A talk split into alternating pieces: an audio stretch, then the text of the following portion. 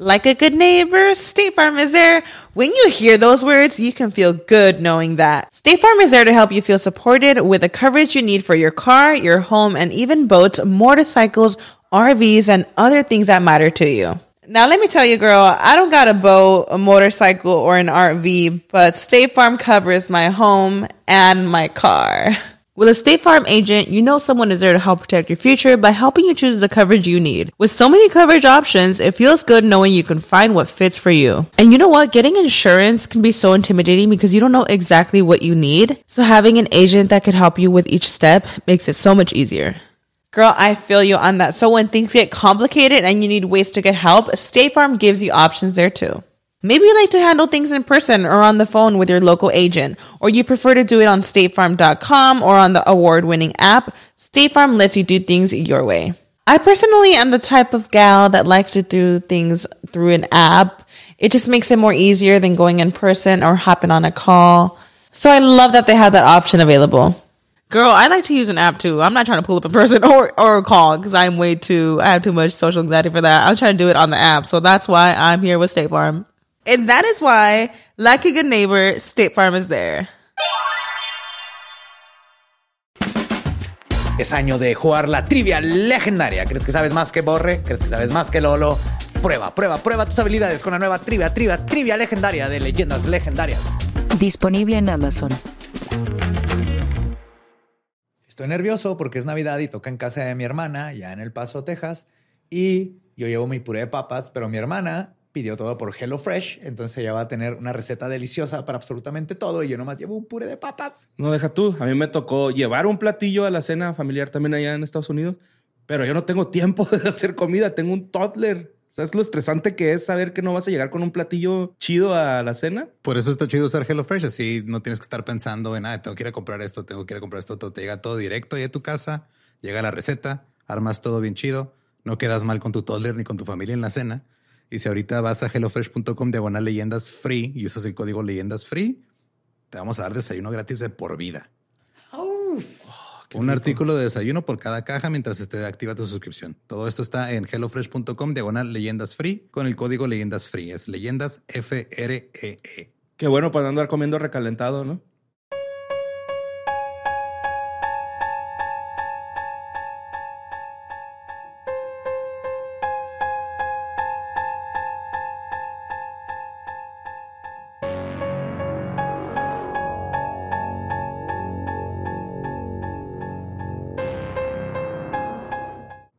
Estás escuchando Leyendas Legendarias, parte de Sonoro y Producciones sin Contexto. Bienvenidos al último episodio del año. ¡Uhú! El episodio que todos ustedes pidieron sin saberlo. Así sin es. saberlo. Yo sé que esto es lo que pedían. También este, las víctimas del episodio lo pidieron sin saberlo.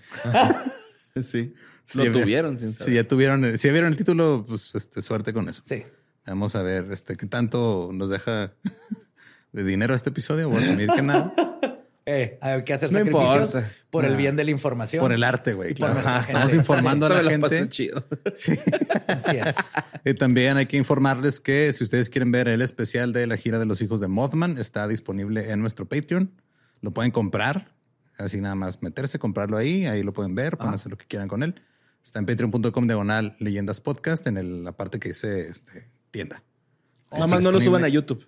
O si quieren suscribirse de una vez ahí, darle la, la prueba para ver el video y recibir ahí unos regalitos extras, también es otra opción. Así es. Cualquiera de las dos funciona. Entonces va a estar el link en la descripción por si quieren irse directo, por si les da hueva este, buscar cosas, nomás le dan clic ahí y llegan directo. Yes. Por mientras los dejamos con el último episodio del 2023 de Leyendas Legendarias.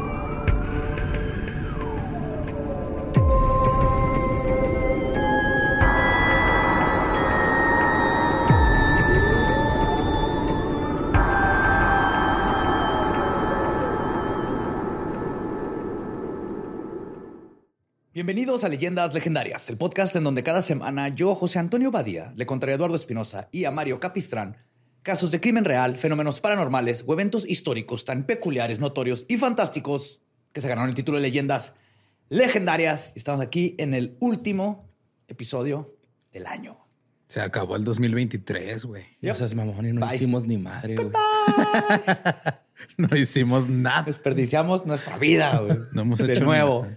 No mames. Y una vez sí dije algo así en un año y Tania me regañó así, a ver, pendejo, ¿cómo que no? Bueno, no me dijo así ah, porque sí me habla bonito, pero ¿cómo que Pero no la- hiciste nada? Y ya me puse a, a- a- El contexto era, a ver, enumerar todas las cosas que hice, fue así, cierto, de cosas. Sí, a mí también me pasó Ya una vez ese año ya no me quejo. y una locutora dijo, acuérdense, vean todo lo que han hecho, den tres pasos para atrás y vean el panorama. Y dije, empecé a llorar, güey, y lo dije, sí, es cierto, güey. Sí, sí, has hecho cosas. Y a Y propósito. él los aquí. Sí es cierto, güey, sí es cierto, ya no trabajo en radio. Sí, güey. Oh. Pues para concluir el año, decidí hacer algo especial para ustedes y adentrarme en un tema que creí que era sencillo. Mi inocente e intrépida búsqueda me llevó a conocer un mundo que no sé si quería conocer tan a fondo. Las criptomonedas. No, ahí ni yo le entro a ese pedo. Pero ahora yo ya lo tengo en mi cabeza y después de hoy vivirá en la de ustedes también. Ay, no, güey. no, en no, este no. episodio extra largo, bonus, este, nomás es largo, ¿no? Son dos partes para terminar el año. Ay, y que no tenga que ver con uretras, güey. Todo bien. No, tiene que ver con Ah, el- ok. Bueno. Ah, no puede ser tan. Bueno, depende. Mi investigación me llevó a leer artículos como la necrofilia está mal Entonces, vamos, güey. y descubrir que eran seis páginas y no solo la palabra sí. Pero lo más... Ok. sí, güey. Esa es la cara que hice. Pero lo más interesante es que me enteré que dentro del mundo de este comportamiento se esconde todo un arco iris de fetiches, clasificaciones y que el mundo no es solo blanco y negro. O mejor dicho, no es solo tener sexo con un muerto o no. El mundo de tener sexo con muertos es un arco iris, un espectro. Yo Y diría hoy- que, o sea, un arcoíris en escala de grises. Pues, de- depende de qué lado del arco iris estés, güey. Si te gusta coger con el arco iris, va a ser de colores. Ajá. Pues hoy les voy a contar sobre la necrofilia. Bienvenidos al necroespectro. Necrofilia, necrofilia. Era- era hora, güey, ya. Lo más gritado, güey, ¿no? O sea, en los shows siempre es como, Es la- la como la porra, güey. Es, es Ajá. nuestro papá, papá, eh, oh. Sí, Nuestro es necrofilia. México. Ole, ole, sí, güey, necrofilia. Por eso güey. ya era como que justo y necesario. Y qué mejor que concluir el año con este tema, güey. Qué padre. Sí. Así que prepárense esto. va. Qué frío. Pero, Pero primero lo primero. La necrofilia se define como la gratificación sexual al tener relaciones sexuales con los muertos. Es una de las prácticas más extrañas, bizarras y repugnantes del comportamiento anormal y la sensualidad perversa. También conocido como necrofilismo, necrolangia, necrocoito. Necrocoito. necrocoito es una banda metalera, güey. Sí. Hola, somos necrocoito. Y esto es muerte súbita. Necroclesis y tanatofilia. Puede verse solo o en asociación ajá, que- con otras parafilias, el sadismo, canibalismo, vampirismo, la práctica de beber sangre de una persona o animal, necrofagia, necrofagia, perdón, que es Es comer puro carne. faje. Ah. No, Es cuando te fajas Sí, al no lo muerto, metes, sí, no, no te lo fajas. Es cuando te ríes, comes pero- al muertito, güey. Sí. Ay, güey. Necropedofilia, que es la atracción sexual por los cadáveres de niños. A la verga. Ay, güey, ¿cómo se llama esa madre? necropedofilia. Ah, no mames. Y necrozoofilia, güey. O sea, hubo gente que vio Gasparín y lo disfrutó por cosas muy perversas. Oh, shit. No lo había pensado. Por eso está pompudillo. Sí, caminaba como pato, güey. Está inf- es que me está inflamado. Ricky Ricón. La misma silueta. Sí, güey, sí, sí. Necrozoofilia, a la atracción sexual hacia los cadáveres o asesinato de animales. Esa no hay pedo. Ah, no te también creo. conocido como necrobestialidad. Sí hay pedo. Ahora, eso es claro, pero los dilemas filosóficos comienzan casi inmediatamente. No, ¿por sí, qué? yo sí, a ver, si a mí sí vino uno, güey. Porque, o sea, ¿qué tan ofendido te sentirías de que a alguien le falta el respeto a uno de tus, de tus este, muertos, ¿no? Así como... Ahí empieza todo el pedo, justo. Ajá, como... O sea, arre, güey. ¿Todavía tiene carnita el cadáver de mamá? o, o ya es puro hueso, ¿sabes? O sea, Sí, güey. No sé, güey, no sé, está. No, sí, sí, es, sí está complicado. Ahí les va. Es- les digo que leí todo un pinche artículo de seis páginas. La autora Laurel K. Hamilton escribió, y cito, las tumbas son para los vivos, no para los muertos. Nos da algo en qué concentrarnos en lugar de pensar en que nuestro ser querido se está pudriendo debajo del suelo. En otras palabras, a los muertos no les importa de qué material es la lápida o qué tipo de flores se les deja. Por definición, los muertos no sienten, ni piensan, ni se comunican. Objetivamente hablando, son objetos inanimados. Y es por eso que el tema de hoy es tan bizarro. Normalmente no es mal visto y mucho menos ilegal tener sexo con un objeto inanimado. ¿Sí? Ajá. Hay muchos matrimonios que se definen así. Pero cuando se trata de alguien teniendo sexo con un cadáver, no solo es moralmente, moralmente reprensible, sino que se considera uno de los tabús sociales más fuertes que existen. Porque Yo- la diferencia es de que ese objeto inanimado fue un ser vivo antes. Pero lo- es- le atribuimos una divinidad al cuerpo extra. Ah, no, no es por divinidad, es porque qué asco. O sea, Ah, o en sea, mi caso. Ah, no, eso de que digo, es moralmente Pero es que hay tantos orificios por explorar que no puedes hacerlo si está vivo, güey. O sea, o sea, Ese es un pensamiento proactivo, ¿lo, lo ves? Tú luego te cierras a nuevas posibilidades y mira, borre, mira a este hombre aquí nada que más- tenemos hablado. Nada más quería hacer un chiste, güey. Ya es todo, güey. Porque se Si nomás quieres hacer un chiste, porque se te paró? A ver. Micro hardon. no seas mamón. Pero aunque podemos estar de acuerdo en que la necrofilia es asquerosa, el debate en sí es una cuestión moral o legal. Y esto es lo que está difícil de resolver. Parecería obvio, pero como lo mencioné, este tema es complicado. Al grado de que legalmente la necrofilia no es universalmente vista como un crimen. Por ejemplo, Pero pues, muchas cosas no son universalmente vistas como un crimen, dependiendo de dónde vayas. a- es- Ajá, pero aquí pues, que es difícil definirlo porque si- no le está haciendo daño a nadie. Le está haciendo daño a un tercero que se puede ofender. Pero aquí es donde empieza el dilema legal, güey. Por ejemplo, en Australia, Alemania, las Filipinas o Nueva Zelanda, la necrofilia no se menciona explícitamente en sus leyes.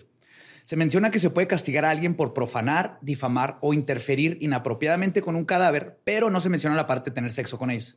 Ok. Pues es, es- es interactuar inapropiadamente, ¿no? Pues que también Pero es puede que ser darle un punto sí es patadón cierto. o mear un cadáver. Es lo mismo que necrofilia eh, legalmente en estos países. Es más, nomás sacar un cuerpo de la tumba es lo mismo Ajá. que necrofilia eh, en los ojos de la ley Ok. en estos países. Por otro lado, es que sí, güey, ¿qué tienes que andar haciendo, no? Yo Ajá. sé que tú quisieras desenterrar a, a familiares y así, pero. pues para, sí, ver, para ver sus zapatos. Hay historia ahí. Yo creo que. Pero yo no nomás digo que debería ser legal. Ajá. Tu propio familiar. Ajá. Pero por otro lado, México y Brasil tienen en su código federal explícitamente eh, este, escrito el tener sexo con un cadáver como crimen. Incluso en Brasil agregan en su artículo 212, y cito, de uno a tres años de prisión, más multa a quien abuse de un cadáver o sus cenizas. Automine No o sé qué cabeza. No sé qué Wow. pasó en Brasil, güey. Sabes que también cenizado. Yo he visto cosas. Yo he visto cosas en Río. Sin carnaval se pone en cabrón. Es una de esta Tix Tix te va de la tableta, ¿te acuerdas? la chupabas y luego lo ponías en un polvito. Pero se te echas un polvo con el polvo, no entiendo. Pues sí, ¿no? ¿Cómo se dice necrofilia en, en portugués? Necrofilia. Necrofilinia. En la India, la necrofilia solo es ilegal si se, y cito, acompaña con la intención de ofender los sentimientos de alguien o su religión. Sí, güey. O, sea, que si es por amor, Wow. ¿no? O sea, si, ajá, si dices, ¿sabes qué? Chinga, tu- me voy a coger a tu mamá muerta Ajá. porque me caga tu religión, ahí te pueden arrestar. No más por tener sexo con un cadáver, no. Pero, ah, no, es que yo amo a tu mamá, güey, no mames. Ajá. Por eso la desenterré y se la enterré, ¿no? Ajá, Acá. mientras no haya la intención de ofender a alguien, es legal, güey. Ok. Y en los Estados Unidos no existe ningún estatuto contra la necrofilia a nivel federal. De hecho, solo 19 estados clasifican este acto como una felonía. 12 lo clasifican como un crimen menor, como robarte unas pilas de un supermercado, es lo mismo. Y en 19 estados es legal. Ok. Sin mucho porque no es ilegal, ¿no? O sea, te- igual te van a agarrar por disturbar un cadáver o cosas así. Pero, Pero no por masturbar un cadáver. exacto. O masturbarte sobre un cadáver. De hecho, en el estado de Massachusetts güey, es ilegal. Ahora sí, muertito, que se siente que se te suba, ¿no? En el estado de Massachusetts es ilegal el adulterio. Massachusetts. A ver quién está más tieso tuyo. Es ilegal el adulterio, la sodomía, la blasfemia y, cito, el acto de exhibir a un albino en público para que sea contratado. de nuevo, no sé qué pasó. Yo sí sé qué pasó. Alguien llevó un albino a una plaza pública para que lo agarraran Contrataran como de algo y, dijeron esto no puede volver a pasar. güey. El Whitey. Necesitamos, necesitamos hacer una ley.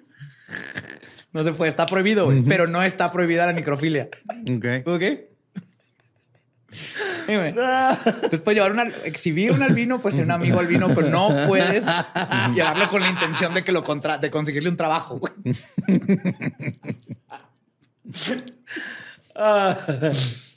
Terrible tiempo para ser albino, güey. Sí, güey.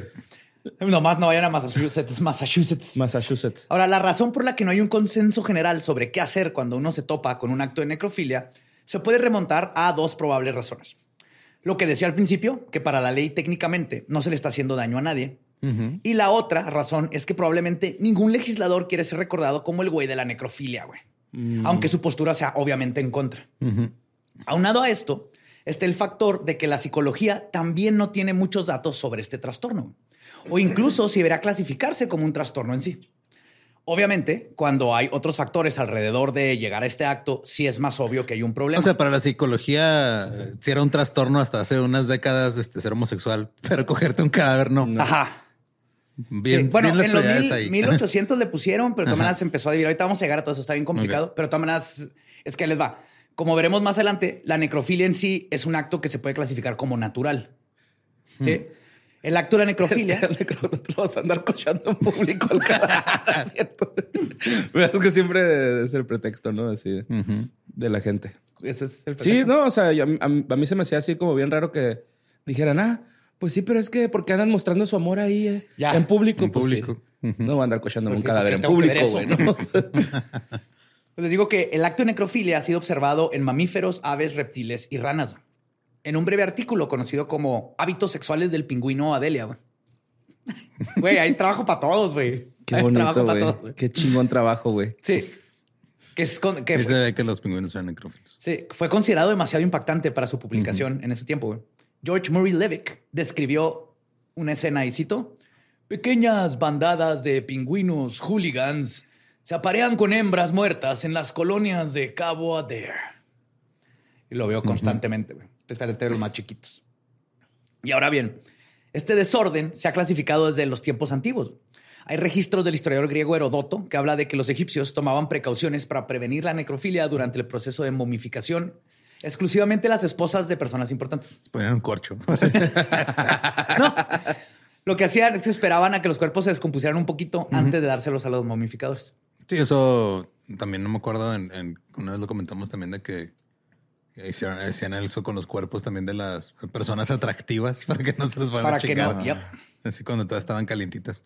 Sí, pues sí. Pero pues es que también hay unos groserones, ¿no? ¿Cuerpos? No, personas. Ah, sí, hay Yo, muchas. yo sabía que hay gente que le gusta que le vomiten en el sexo oral, güey. Sí, Está raro, ¿no? Está muy raro, ¿No güey. eso. juzgues? No, no juzgo, pero está muy raro, güey. O sea, pinches vatos raros. Ah, no, no, no estoy juzgando, pero, pero no, sí está. es que los fetiches es otro Sí, está universo, cura, güey, ¿no? O sea- sí, ahorita vamos a ver nomás de la necrofilia, güey. Es que la neta está cura porque sí me gustaría saberlo. ¿Sabes cómo? O sea. ¿Ves? Este hombre sí explora, güey. No, pero es que este güey está diciendo, no, está raro que este le Que que que vomiten. pero hace varios episodios. Menme, por favor. Pero no, es que, es que lo que voy es de que también es una, una desventaja dejar que se pudra tantito el cuerpo para que después se lo va, va a salir alguien que le gustan así, güey. Exacto, ¿no? O sea, Sí, claro. es- Pero es por, que- por eso iba a ese punto, pero también quiero reiterar que me gustaría que te men. que me vomiten el pito. Y yo creí que la necrofilia iba a ser lo más hardcore, güey. Ahora, de acuerdo a la leyenda del rey bíblico Herodes, tuvo sexo con su esposa por siete años después de que murió, güey. Y la iglesia consideraba que tener sexo con un cadáver no era fornicación ni bestialidad, sino que era, y cito, una contaminación con tendencias a la putería. Ok. Ajá. O sea, no está mal, pero Sí. eso te puede llevar a hacer este, este, ¿cómo se llama? Fornicador. Ok. Es, es que sí está de, de puto o puta, ¿no? O sea, Siempre y cuando puto y puta sea la, la descripción de una persona que, ah, promiscua. ajá. Fornicador. Pues si ya si te cochas un muerto, eres un promiscuo, ¿no? O sea, ya quiero un muerto. No, o sea, traigan mal muertito así, güey, no mames, ¿no? O sea, si eres, si eres promiscuo, cabrón, güey. O sea, Tráiganme lo que lo voy a embalsamar. que le saca los órganos, ¿no? ¿Cómo se, A se, los, se los aspiran, ¿no? Como bomba, güey. Ah. Feliz Navidad. Feliz año nuevo. Feliz año nuevo. Eh, vamos a cerrar el año con el canal desmonetizado a la verga. Y el doctor de asilos, William A.F. Brown, menciona que existe, y cito, un saludable necrofilismo que se encuentra en los souvenirs apreciados de los fallecidos que guardamos en nuestro hogar. Sí, pero no Es te estás cogiendo. muertos. ajá, o sea, no, te- es que no a fuerzas es coger, nos vamos a dar cuenta. No, o sea, yo ent- entiendo que la parte de la filia, o sea, es el tener. Pero el tener sexo, ahorita vamos a ver, es la octava clase. Sí, es que, mira, no digo que, que esté bien, pero si no quieres que nadie se entere, güey, hazte un puñito con la mano del muerto, ¿no? O sea, le doblas así su, su manita, güey. Y tú la Entonces, cuando antes de que le llegue el rigor mortis, le acomodas la mano. así, ah, ¿por qué murió cilíndricamente? Porque tiene cara de asustado en las manos así. Manita de Lego, güey. estaba tratando de Sí, su decirnos manita de Lego, güey. ¿Qué estará tratando de decirnos el abuelo? con, con el paso del tiempo, la necrofilia, que incluso no tenía aún esa definición, güey, era clasificada como vampirismo. güey. Y no fue hasta 1886 que el psiquiatra alemán Richard von Ebbing acuñó el término güey, en su libro Psicopatía Sexualis. Ahorita llegó a eso. El problema con la necrofilia, aparte lo obvio, Obvio. Es que en general el estudio del trastorno dentro de la psicología se ha hecho en su mayoría basándose en casos individuales y aislados para formular las hipótesis. Pues Esto- es que no puedes poner así en una universidad, este, se está haciendo estudio, por favor, necrófilos, apúntense aquí. Sí lo hicieron ya tiempo después. Sí. o, No iban a, o iban a hospitales o así, pero justo no, no va nadie. Es difícil que alguien acepte. Sí, no, pues eh, te estás entregando. la crimen. mayoría los agarraban que ya, ya estaban en tratamiento o los habían arrestado o así, porque nadie iba a ir así que, ah, sí, a mí me gusta. Sí, pues este, sería confesar, muertos". güey, ¿no? Acá. Sí, que no tiene nada de malo, lo puede hacer, pero no vas a decirlo. Pero esto Como hace... cheve, va, bien helada, güey. O sea, me refiero que no te van a meter a la cárcel Ah, ok, ok. porque es un estudio. Pero igual no vas a ir a, a- a- sacar tus trapitos mortuorios al sol. Esto hace que sea difícil sacar conclusiones sobre la verdadera naturaleza de la necrofilia, incluso cuando se trata de estudios detallados. El DSM-4 güey, no tiene una gran definición de la necrofilia ni siquiera. Está simplemente clasificada como una de las varias parafilias poco comunes. Y aún así, gente valiente, especialistas que dijeron, me vale madre lo que piensen mis colegas de mí, se han dado a la tarea de intentar comprender mejor este trastorno. Y fue así que se dieron a la tarea de explorar profesionalmente la necrofilia y clasificar los diferentes tipos de la misma, porque no todas las necrofilias son iguales. De esta manera, es más fácil poder intentar describir, entender, diagnosticar y tratar el trastorno. Y en el 2008 apenas se publicó el artículo científico en el Diario de la Medicina Forense Legal de Medicina, donde se especificó que la necrofilia es un arcoíris, es un espectro. güey. Ok. Y que existe no una necrofilia, no dos necrofilias, ni siquiera seis necrofilias, sino que vivimos en un fantástico mundo donde se clasificaron 10 tonos de necrofilia. ¿What? 10. Wow. 10 necrofilias. Una necrofilia. Dos necrofilias. Tres necrofilias. Oh, ah, Ay, güey. Pues sí. Necrofilia, o sea, son tipos, ¿no? Como de me gusta coger con moribundos, con- con ya muertos. Esa es precrofilia. el chisteo de necrofilia. Es diferente y es importante. Son clases y no quiere decir, o sea, son 10, pero no quiere decir que la 1 te lleva a la 2, la 2 a la 3, la 3 a la Que 4. no son niveles. Son ajá. diferentes. Ajá. Sí, ok, ok. Una, luego, sí se pueden convertir, pero es raro, pero ahorita van a ver, no, pero no quiere decir que la uno- empiezas con la 1 y vas subiendo de nivel hasta que te haces el campeón, güey, así como Street Fighter. Soy el campeón de conchar muertos. Y, y- y tengo duda, también se da pues en, en mujeres, ¿no? O sea, si hay mujeres Ah, que. Ajá, sí, güey. Pero Sí, sí. ¿cómo le hacen? Es más, oh, hay muchas técnicas.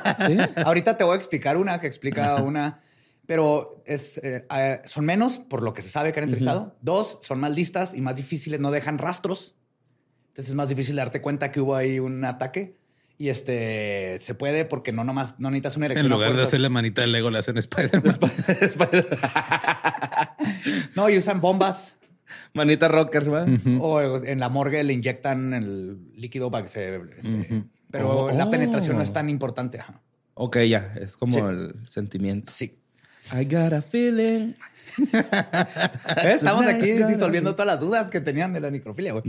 Ahora, antes de esta propuesta del vasto espectro necrofílico, güey, existía una clasificación previa. güey. Del vasco hereje necrofílico. güey. No sé por qué. Estás pensando. Sí, en vasco en este momento. Un saludo, vasco. Pues Rosman y Resnick clasificaron los necrófilos en tres categorías más un subgénero. Era necrofilia genuina, Ok. necrofilia regular Y tú eres un poser. A ti nomás te gustan las viejitas. Es lo que psicológicamente se le conoce como un Ricardo Pérez, ¿no? Ándale, sí, sí. No, a ver, qué asco, güey. Es necrofilia regular, eh, güey. Tú que eres como necrofílico dieta.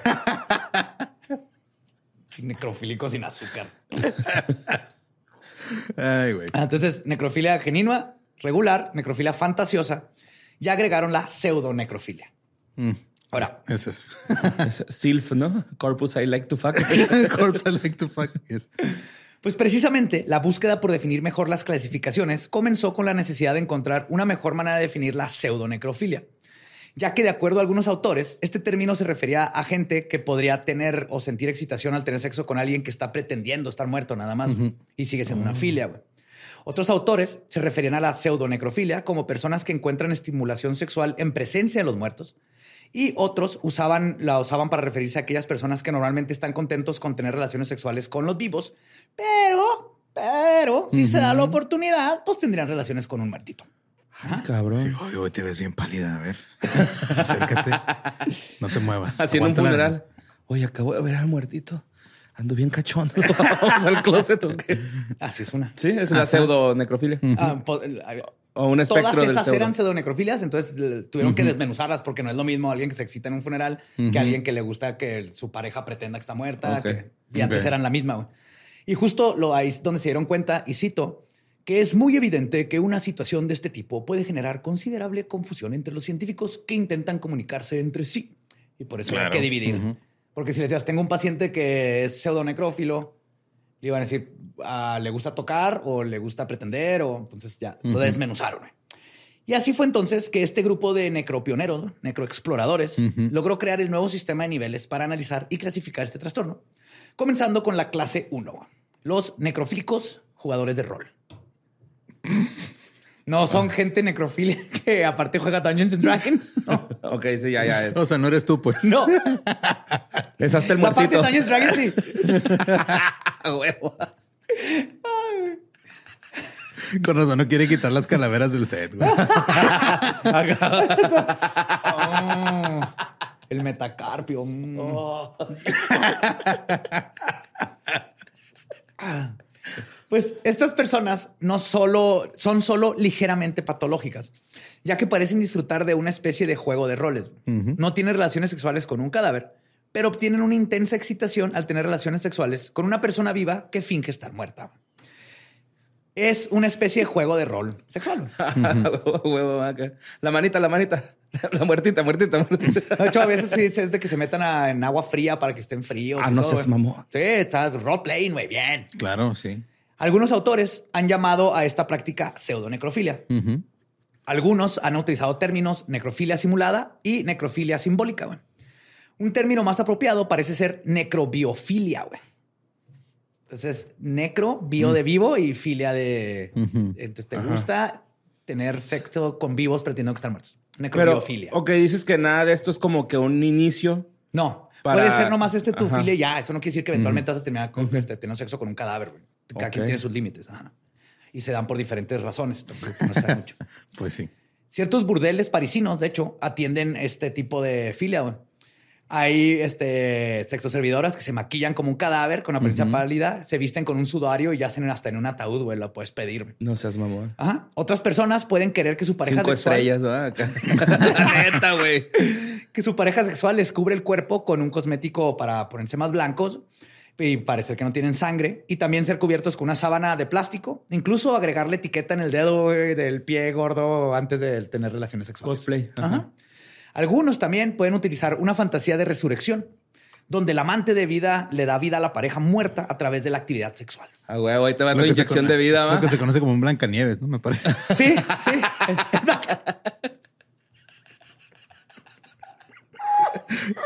Ah.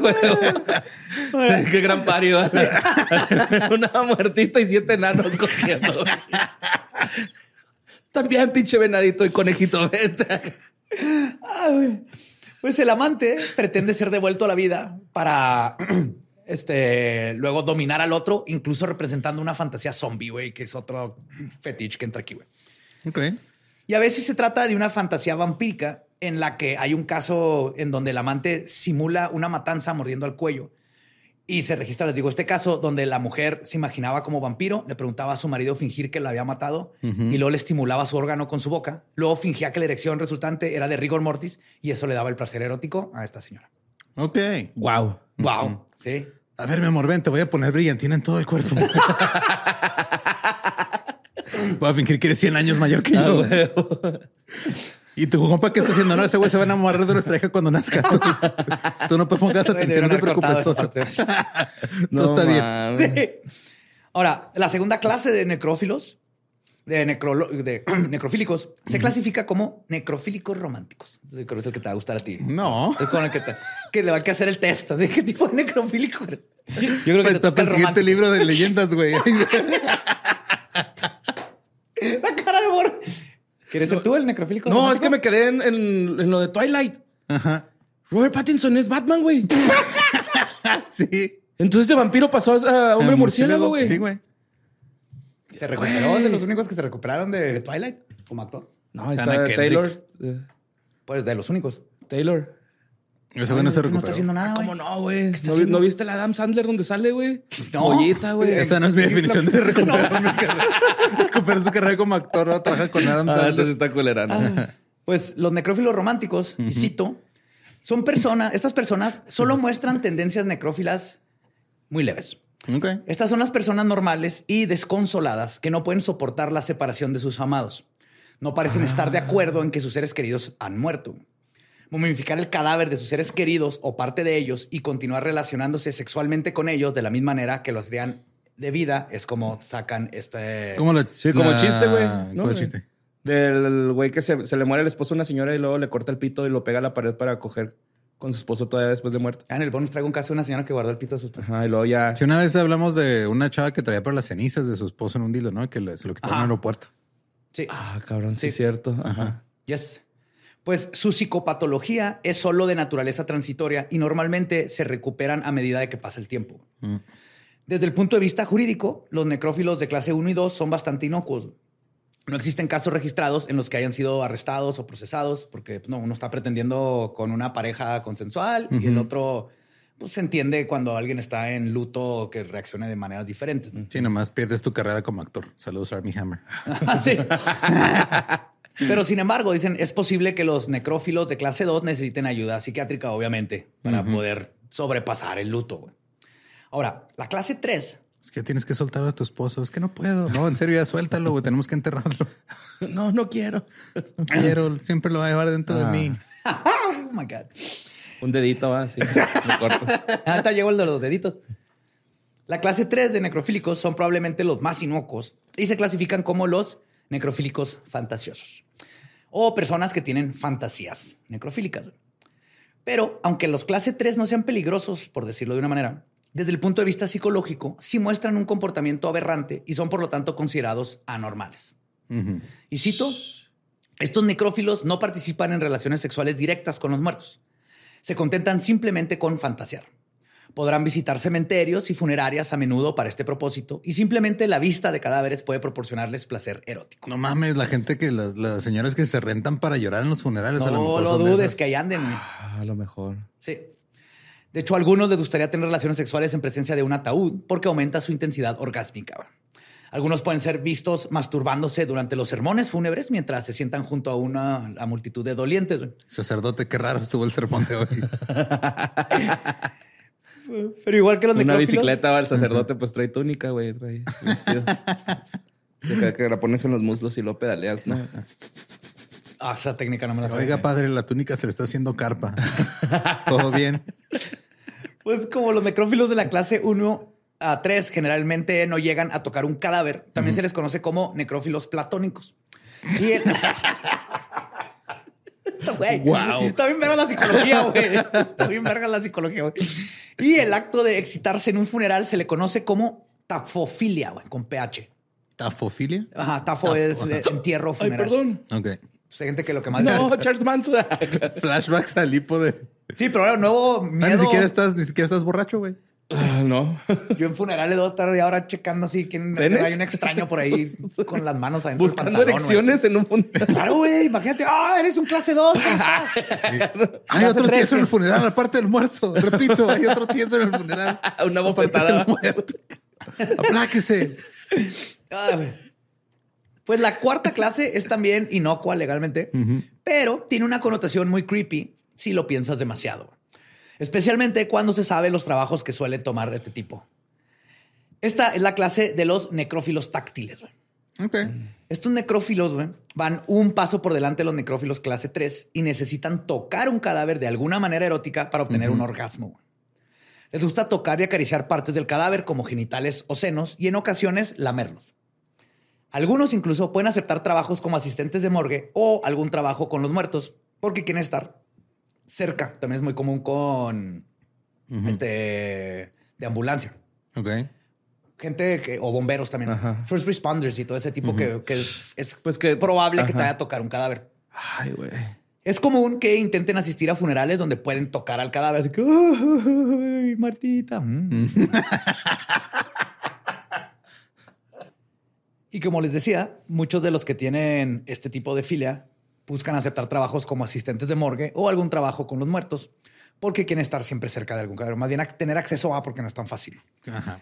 Y es común que intenten asistir a funerales y todo esto. Y otras personas que caen en esta clase que me voy enterando que existen. Son los estudiantes de medicina que presentan una erección mientras diseccionan cadáveres. También caen en este grupo. güey. Ok. Aparentemente es una it's a thing, que esto viene ahí en el libro. Entonces, este estudiantes de medicina eh, no sabía que esto pasaba. No, está bien. güey. Ah, cabrón, yo tampoco, güey. Estás ahí diseccionándoles, es un orificio nuevo. O puedes ver cómo penetra, ¿no? Le abres y lo- Ahora, Ay, va pasando el metro. La clase 5 son los necrófilos de fetiche. Como lo dice el nombre, lo que les excita es poseer una parte del cadáver, desde un dedo, un pecho, cabello, pelo púbico, hasta una uña. O también pueden lograr su cometido quedándose con una prenda de ropa, ropa interior o incluso hasta tampones. Lo importante es que estuvo en contacto con, fue, fue parte del cadáver. Lo más creepy es que se ha sabido de casos donde esta clase de necrófilo carga la parte del difunto en sus bolsas o colgados como joyería para poderlo tocar y excitarse, como su pequeño playboy. A diferencia de los otros dos, los románticos, que guardan a su amante o partes de él, los clases 5 no lo hacen para llenar un, es un vacío psicosexual causado por la muerte de la persona que aman, Un sino por el contrario. General. Sí, casi siempre lo hacen, su fetiche es con extraños, Ok. porque no les va a traer un familiar, les Ajá. trae un extraño. Sí, pues Muerto. sí. Ahora, la clase 6 Oye, tu, tu pata de conejo está muy rizada, ¿no? no es una pata de conejo. No. Llegamos a las seis, ya pasamos la mitad. La clase 6 aún no tiene sexo con los cadáveres. No sé si se han dado cuenta, pero ahorita nadie ha tenido sexo con ningún cadáver. Hasta ahorita no. Ajá. Pero si se pone bien heavy metal, güey. Estos son clasificados como los necromutilomaníacos. Ah, cabrón. Necromutilomaníacos. Que son personas que tienen una necromutilomanía. Claro. Ajá. Sí, pendejo yo que pensaba que tenían otra cosa. No, no, necromutilomanía. Como cuando el diccionario te decía correr, acción de correr. no, caer los huevos. güey. Ahí voy, ahí voy. El psiquiatra y Wolfen, Wolfen también pone a los necrófagos en esta clasificación. Ok. En otras palabras, los necromutilomaníacos son aquellos que obtienen gratificación sexual mutilando y o devorando cadáveres y masturbándose simultáneamente, pero no tienen sexo con el cadáver. Esta categoría es comúnmente encontrada en asistentes y técnicos mortuorios, Ok. En rastros y todo ese. pues. pero no de personas. Ah, ok. Sí, al menos que sea este So- so- necrosomutilomaníaco. Ok. Ok. Sí, no los. Ajá. Sí, pero es el hecho de, de madrear un cadáver y cortarlo, lo que los excita, sí, no ok. el tener Amo sexo. mi con- trabajo así, matando vacas. No, es que si hay trabajos para todos. Entre cuchillos salen tripas, me vengo. Entre cuchillos salen tripas, me, Me vengo. Entra cuchillo, entra, sale tripa. Entra cuchillo, entra tripa.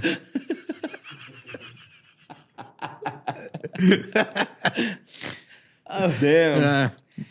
Y ahora sí, vamos con los últimos tres. Y tengo que advertirles que aquí ya empieza el sexo. ok. La clase 7. Ya había empezado. Es que sonó rara la advertencia. Tengo que advertirles que empiece el sexo. O sea, me, me imaginé así como que estás viendo un video porno y de repente aparece y dice: Tengo que advertirles que aquí empieza el sexo. empieza empiezan a coger. No es un Ese- ese es el plomero. comentario ese de- no es un plomero.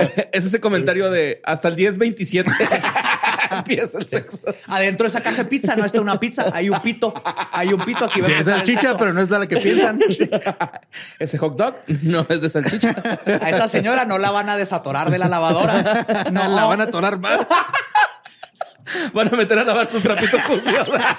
Aquí empieza el sexo. ¡Arre! Vámonos. La clase Sexo con siete muertos. Se clasifica como necrófilos oportunistas. Y también se considera una pseudonecrofilia. Necrófilos oportunistas. Como los buitres de los necrófilos, güey. Sí. Pues en El necrófilo tiempos de guerra, digámoslo, güey. Pues ya digo. Ya, está- ya estás aquí. Ajá. Como lo dice su nombre, es- Esto está, ¿no? El chiste. estas son personas que cometen el acto de necrofilia no por gusto, sino por necesidad o en casos extremos por un trastorno. Pero no es lo que buscaban originalmente. Lo que en México elocuentemente llaman, y cito, en tiempo de guerra cualquier hoyo es trinchera. Sí. Así es es. la definición psicológica mexicana de, De, Pues ya estamos aquí, ¿no? Los necrófilos oportunistas no piensan en tener sexo con alguien muerto, pero si se presenta la oportunidad, lo hacen o harían. Que te digo, no a cualquiera le pasa eso, ah, no, a cual- Pues no, no. o sea, hay un trastorno. Ajá. O sea, No es como que vayas caminando por las calles de México y de repente haya, bueno, sí hay cadáveres México, pero no piensas en cogértelos. no, no, no, no. Creo que tendría que ser algo así muy, muy heavy, ¿no? Acá como de que vas caminando por el parque en lo oscurito y luego está el cadáver de. Salma Hayek, güey, así en cuatro. Sí, ¿no? Acá como que... mm, mm. ¿Son como niños o van a ser hombrecitos, no? no, no es Ay, cierto, güey. no es cierto. Que va a terminar muerto después de este episodio va a ser tú cuando llegues a tu casa y lo escuche Dano. güey. Sí, pues me va a regañar. Eh, mi amor, de esto vivimos. Uh, pues, casos de marineros era muy común. Meses en el mar, se moría alguien y así como que, pues, digo, ahí estaban otros vatos vivos, güey. Entonces no era como pues que... con un pescado, ¿no, güey? Sí, güey, o sea, hay otras formas. Pues digo que no es normal. Ajá. Pero también no era lo que buscaban. No Eso te creas, el pescado, el pescado tiene dientito, ¿no? Debe ser. Luego, sí te fuiste para allá. Sí, ¿verdad? pues sí es te que- fuiste para allá. en Pues la es que está culero, güey. Estás en la alta mar, güey, varios Sí, días, sí, güey. pues, hay pulpos. Hay otros Ándale. vatos ahí. Hay vatos vivos ahí. Pues sí, sí, Puedes tener un tu romance Homoerótico. homoerótico bien vergas, güey. Sí, es cierto. Pero imagínate qué tan, Oh, qué tan mal tienes que estar para decir primero me cojo un cadáver que otro vato.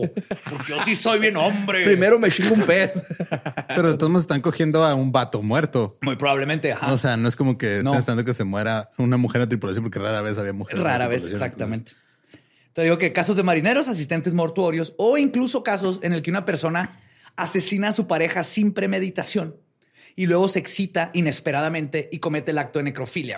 Entran en esta categoría. Sí. Pero, ejemplo- o sea, ¿te das cuenta en ese momento, sí, güey? sí, sí. Sí, Hay, hay- ajá. hay un caso bien cabrón. Eh, No los, seas mamón, güey. los doctores Rosman y Resnick, los que mencioné ahorita, que voy a mencionar pues, durante todo el artículo, mencionan un caso en donde un hombre de 37 años mató accidentalmente a su novia de 47 cuando estaba jugando ebrio con su pistola. Se lo estaba enseñando y baba y la mató. Ah, no mames. Cuando intentó esconder el cuerpo, se excitó. güey. Dijo, ay. Ajá. Y o sea, nunca había pensado en eso, pero ahí se excitó y tuvo sexo con el cadáver antes de Sacó hacerse- su otra pistola. No, así es. Pero después de eso No nunca mames. se le, o sea, fue algo del momento como que no puede explicar y para la psicología hay varios de este tipo de casos. Ok. Ajá. Qué loco.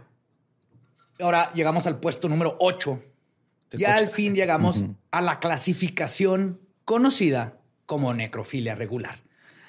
Esta es la que todos conocemos, la que te venden en la tienda. Claro. ¿Sí? Ajá. Te la consigues en, en los Oxxos. Ujú, La regular. Ahora, los necrófilos regulares o clásicos son las personas dentro del necroespectro que no tienen ningún tipo de atracción por un encuentro sexual con alguien vivo. ¿Sí? Es aquí donde encontramos a los robatumbas, güey, por ejemplo. A los que van y sacan un cadáver para poder tener sexo con él.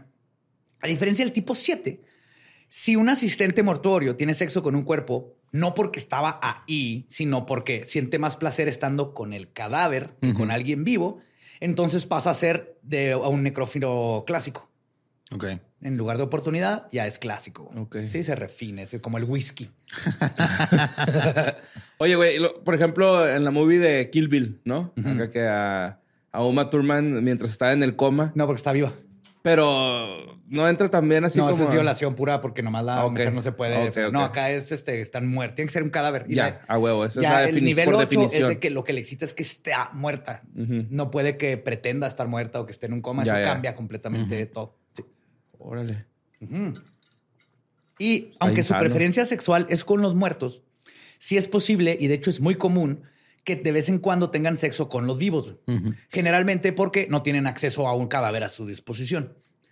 La mayoría de los necrófilos regulares son masculinos, por lo menos los que se conocen. Pero si hay casos de mujeres, como el de una mujer de 21 años que tomó el trabajo de aprendiz de embalsamador para poder tener sexo con cadáveres y abusó de entre 20 a 40 cadáveres de hombres. Ok. Ella es la que explicó cómo lo hacía. Ok. Sí. Que también luego que a ella sí le, le hicieron un análisis y abusaron de ella sexualmente cuando tenía como seis años y luego a los 14. Entonces por dentro se sentía muerta y no quería contacto con nadie. Y la, el único lugar donde podía sentirse segura en Era su con un sexualidad era con un muerto porque sabía que no le iba a hacer absolutamente nada. Ahí sí encuentras como el donde se conecta a su psique de abuso y cómo asocia, pues el muerto no me puede hacer daño, pero además yo quiero contacto Sexo. físico. Sí, ese caso es muy interesante. En el bonus ahí traigo más datos. Cuando necesitan ayuda, vayan y búsquenla. No tiene nada malo buscar ayuda. Este, Sí, me hayas encontrado un muerto. Y de hecho, ahorita, ahorita voy a hablar un poquito más de ella. Pero ahora pasamos a las dos últimas. y aquí es donde se ponen las cosas peligrosas. o se pueden poner peligrosas. El más peligroso, de hecho, es la clase 9. güey. Estos son los necrófilos homicidas. ok. También conocidos como necrófilos violentos o langonectors, langnonectors, güey, que es una persona que mata para poder tener sexo con el cuerpo. Es gente proactiva. Sí, es no me voy a esperar. no me voy a conseguir un trabajo donde pueda tener acceso a cuerpos. No voy a esperar No, a encontrarme a Salma Hayek muerta. Yo voy a hacer mis propios. Voy a hacer mis propios cuerpos. mis propios cadáveres. Sí. Ajá. Otro término que se utiliza con estos monstruos es el de necrofilia tibia. Ok. Yo lo puse así, son los psicólogos, güey. Porque como necesitan tener sexo con un cadáver, los crean para poder saciar sus impulsos y entonces tienen sexo con el cadáver todavía tibio. ajá. Ok. Entonces, warm necrophiliacs les llaman. Icy hot necrofilia, ¿no? Así calientito y lo está poniendo frío. Y luego, ah, cabrón, traes calientito. Y aquí es donde se encuentran los asesinos en serie como Jeffrey Dahmer y Gary Ridgway. Y finalmente, en el codiciado lugar número 10, tenemos la necrofilia exclusiva. Este grupo es quizás el menos común. Comprende a aquellas personas Que que, más quieren a un muerto. sí, sí, se casan con un muerto hasta que se deshace. No. Ok. Son monógamos, nec- Son necrófilos mono- monógamos. Necromonógamos. A huevo van y piden la mano y todo el pedo, ¿no? sí, tenga la mano, se la puede llevar. No, yo no soy fetichista, yo soy. Necesito todo el cuerpo. No, son aquellas personas que exclusivamente tienen relaciones sexuales con cadáveres. O sea, no hay nada de. No que- hay nada en medio, no hay ninguna otra cosa. güey. Si por alguna razón pueden o deciden tener sexo con una persona viva, bajan de esta categoría. güey. Ok. O sea, esto es ya de plano que su trastorno llega al grado en donde no hay forma de que se puedan asociar sexualmente con una persona viva. güey. En otras palabras, los necrófilos de esta categoría dependen completamente de un cadáver para expresar su sexualidad. Que incluso si tuvieran disponibilidad de una pareja viva, no podrían formar una relación romántica con él o ella ni excitarse. Ajá. Pueden ser peligrosos ya que por su exclusividad en gustos necrófilos eventualmente podrían cruzar la línea y convertirse rápidamente en el tipo 9. Ok. Como que baja, por eso digo que no son peldaños, más bien son diferentes tipos, pero del 9 se puede convertir en un 10, en teoría, porque no es como que hay mucha información.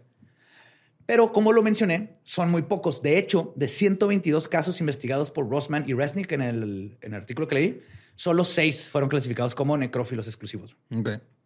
Sí, es muy, muy, muy difícil encontrar uno. Sí está raro, ¿no? Debe haber un trauma bien hardcore o algo como esta, como esta mujer, que de plano ya no te puedes asociar con ninguna persona viva. Y creo que la pregunta en la mente de todos en este momento es, ¿pero qué los motiva? Ah, no. No, o sea, No, esa no es tu pregunta. No. ¿no? ¿Cuál era tu pregunta? ¿Tienes una pregunta? Pues, ¿cómo, cómo le hacen, güey? O sea, ¿cómo saben que son, más bien? Pues Oh, lo hay van averiguando sobre la marcha, ¿no? Yo creo. Sí, por ejemplo, ahorita un caso que voy a contar, él se dio cuenta un día que vio en un funeral, iba con los amigos y vio cómo estaban enterrando un cuerpo y algo hizo clic en él. güey. Ah, cabrón. Sí. Pero muchos pues, de los que se saben tuvieron algún trauma o algo así, pero pues se dan cuenta ahí, vas a un funeral y ves un muerto y es como que, ¿what? Así como cuando te das cuenta que te gusta algo sexualmente, un fetiche, pues es cuando lo ves o lo pruebas o haces ahí un- un- una conexión y ya se hace lo tuyo, pero así es como saben. No es como que se despiertan un día así, ¿saben qué? Voy a probar la necrofilia, a ver qué tal. güey". Ok, sí, sí, sí. Sí, eso, no. eso es lo, lo que No, no, no. me- no sé, me, me hizo Ah, clic. un ¿Cómo te das cuenta, Bueno, güey? hay unos que sí, de, ahorita voy a llegar también eso, que el de plan es nada más para probar todo lo que se puede probar, ¿no? Ok. experimentan. Pero les digo que, que los motiva.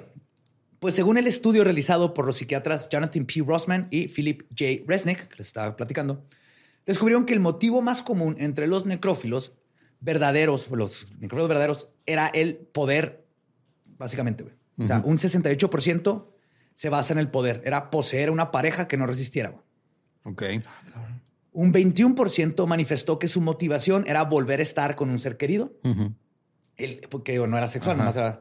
El 15%, o no, unos sí hicieran la esposa. El 15% simplemente manifestó que tenía una atracción sexual consciente hacia los cadáveres. Sí, pues. Me excita. Veo, veo los muertos y me excita. Otros motivos expresados fueron eh, la necrofilia como un intento de sobrepasar sentimientos de aislamiento o como un intento de ganar autoestima expresando poder sobre una víctima. Ok. Unos motivos menos comunes, pero mencionados, fueron que no tenían a alguien vivo con quien tener sexo, miedo a las mujeres, la necesidad de experimentar con todo tipo de sexo y el miedo a que tener sexo sin estar casados era un pecado mortal. Entonces preferían. What the No seas güey. mamón, güey. No seas mamón. Imagínate, Eso está bien güey. estúpido, güey. Ajá. Pues la Biblia no dice que sea ilegal la necrofilia, güey. Entonces, Pero todo el mundo se sabe que el vacío legal, pues es, es por otro lado. sí. Pero hubieron casos de gente que Sí. dijo: Es que sabes que estoy horny, pero no estoy casado, sigo siendo virgen. Pues un cadáver es lo único que me Claro. queda. güey. El sexo Pero premarital. no me voy al infierno. Me cogí un cadáver, pero no me voy al infierno. No, yo no le hice nada. No, yo no le hice daño a nadie. Yo no rompí las reglas que me puso Dios. Ajá, güey, casto, puro. No mames. Ahora, curiosamente, en este estudio se encontró que solo 11% de los necrófilos eran psicópatas, este, psicóticos, y que todos mostraban un coeficiente intelectual promedio. No tiene nada que ver. La psicopatía ya es diferente, la inteligencia sí. Y esos son los motivos. Pero ahora la pregunta que todos tienen es, ¿pero cómo se hace un necrófilo? Lo que preguntabas. Pues según Rosman y Resnick, comentan que originalmente solo se había visto este trastorno desde el punto de vista psicoanalítico.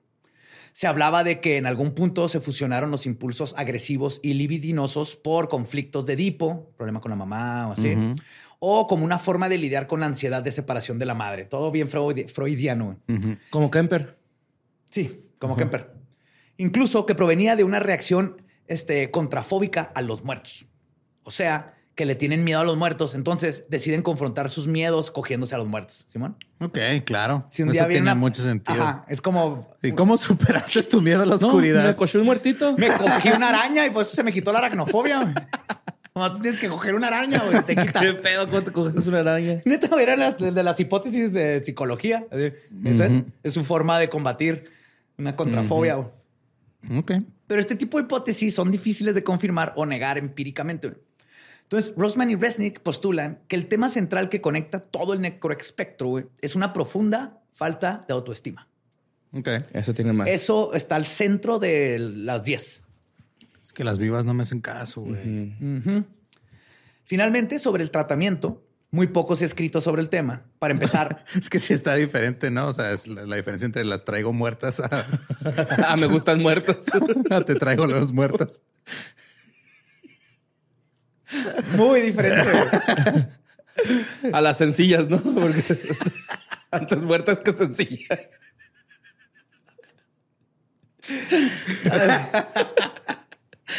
Este hombre prefiere las muertas que las sencillas. Pues digo que muy poco se ha escrito sobre el tema. Para empezar, no se ha tratado a un gran número de necrófilos. No sé si esto sea bueno o malo. O sea, es bueno para la sociedad, malo para la investigación para la investigación. científica, güey. Para poder determinar si existe o no un tratamiento. Lo único que se puede hacer es determinar el tipo de necrófilo que es, tratar cualquier psicopatología asociada a su trastorno y si tiene un libido muy alto, se le pueden dar medicamentos para bajarlo. Y fuera de esto es intentar establecer relaciones normales sexuales dentro del paciente. O sea, Pues le das un maniquí, ¿no? Y ya que. maniquí. Y se de parece las- a de ti. las- ¿Cómo se llaman esas? Las- un sex doll, güey, ¿no? Sí, pero las que son así como que realistas. De silicón. Super sex doll. Super sex doll. Sí, también vergas, Realistic sex dolls. Ajá. Una de esas y ya con eso, güey. Es que digo que creo que no, no, no cuenta porque sigue siendo una muñeca y no un cuerpo. No es una persona. güey. Pero al principio dijiste es un objeto inanimado. Que eso es Este como es un objeto inanimado. Es un objeto inanimado. Sí, pero lo que dije es que el cuerpo es un objeto inanima- inanimado, pero lo tuvimos la plática de que no es cierto porque le damos ese valor de que es una persona y es un pariente. y Es una como mamá siempre y- te contradices. No, es- Eres necrófilo, güey. Ya dinos, güey, la neta. pero justo ahí viene, ¿no? De ese valor extra es lo que le da el valor que los necrófilos buscan. Ok. Sí. Pues eso no es lo mismo un flashlight o un dildo que un pene o una vagina. Son dos cosas diferentes. Se Eso disfrutan es. de maneras diferentes. Ajá. Ajá. No tienes que escoger. Ay, güey. Pues en conclusión, el estudio dice que la necrofilia es un fenómeno muy poco estudiado y mucho menos entendido. Pero ahora que ya sabemos y somos expertos en la necrofilia, vamos a escuchar de algunos casos y ustedes en casa, en el trabajo, donde estén escuchando, pueden ir Su viendo. fiesta de año nuevo. Pueden ver si identifican qué tipo de necrófilo es. Formen grupos, hagan todo esto. Pues A ver, en grupos, grupos de tres, por favor. Sí. Hagan equipos de tres y discutan. Sí. A tener- Maten a uno ay, ay, a ver quién se lo coge. Nos van a poner muy. La abuela toda nerviosa, ¿verdad? Escuchando esto así. Oh, no, que no me muera ahorita. Ya me va a tocar. Haciéndose la dormidilla. no es cierto. Necrobiofilia, güey. Necrobiofilia. Necrobiofilia. Biofilia. El primer caso es el de Sir John Price, quien embalsamó no a una, sino a dos esposas después de muertas y las mantuvo con él en la cama. Uno de los personajes más pintorescos de Gales, por decirle de una manera, fue Sir John Pierce. Fue el quinto varón de Newton Hall, Mon- este, Montgomeryshire. Así se llama. Mm, ok. Ajá, Montgomeryshire. Hijo de Sir Vaughan y Anne Price.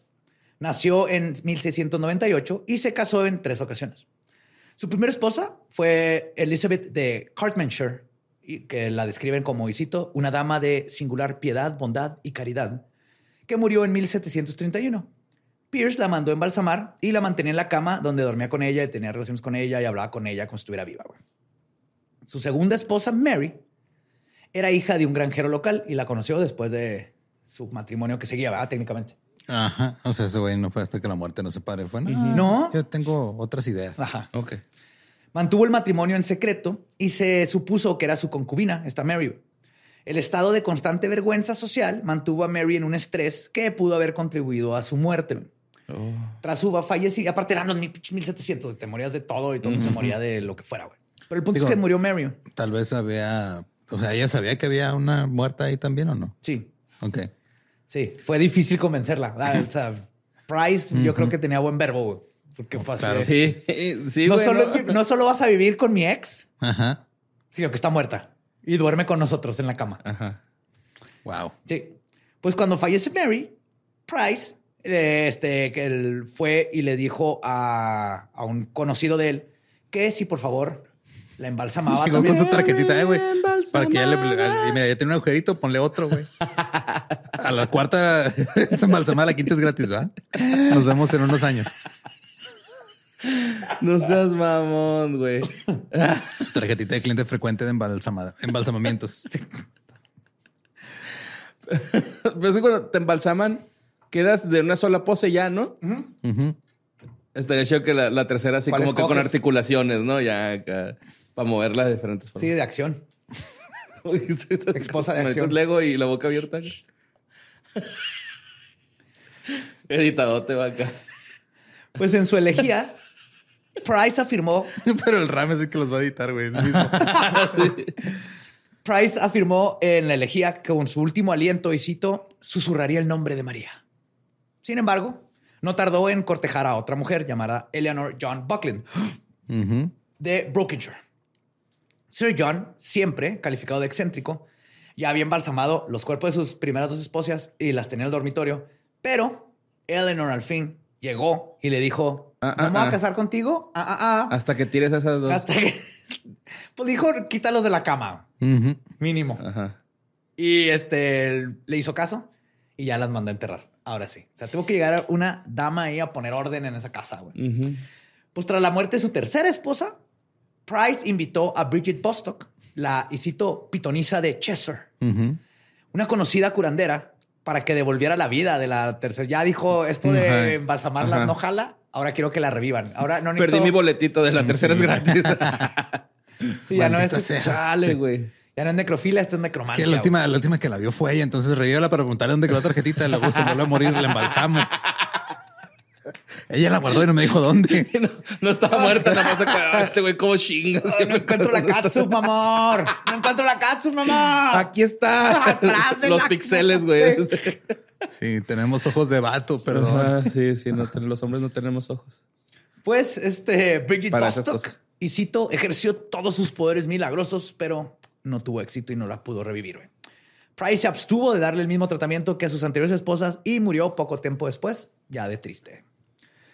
Por otro lado, está el caso del excéntrico necrófilo Giuseppe Alessandro, que vivía en una pequeña casa aislada cerca de Caserta, en Italia. Sus excentricidades llamaron la atención de los campesinos vecinos que treparon a un árbol cercano a su casa y se asomaron por su ventana. Para su sorpresa, lo vieron besándose apasionadamente con el cadáver femenino de su prometida, Elvira Scarlinghi, de su pueblo vecino. Dándose besos de linguini. Necroformaggio. ¿Vas a sacar pene? la pasta, la pasta. No tienes que explicar el chiste. No, güey, pues es que yo, luego hay raza que sí le tengo que explicar el chiste, güey. Estoy fastidiado, güey. Ah. Está bien, Borte, que yo siempre te voy a, te voy a apoyar. Gracias. Entonces, él la había vestido. Tu bracito, ¿eh? Sí, no puedo levantar mi hombrito, güey. Tanto estoy escribiendo. Ah. Tanta necrofilia. Había vestido al cadáver con un elaborado vestido de seda y un collar de perlas en el cuello, güey.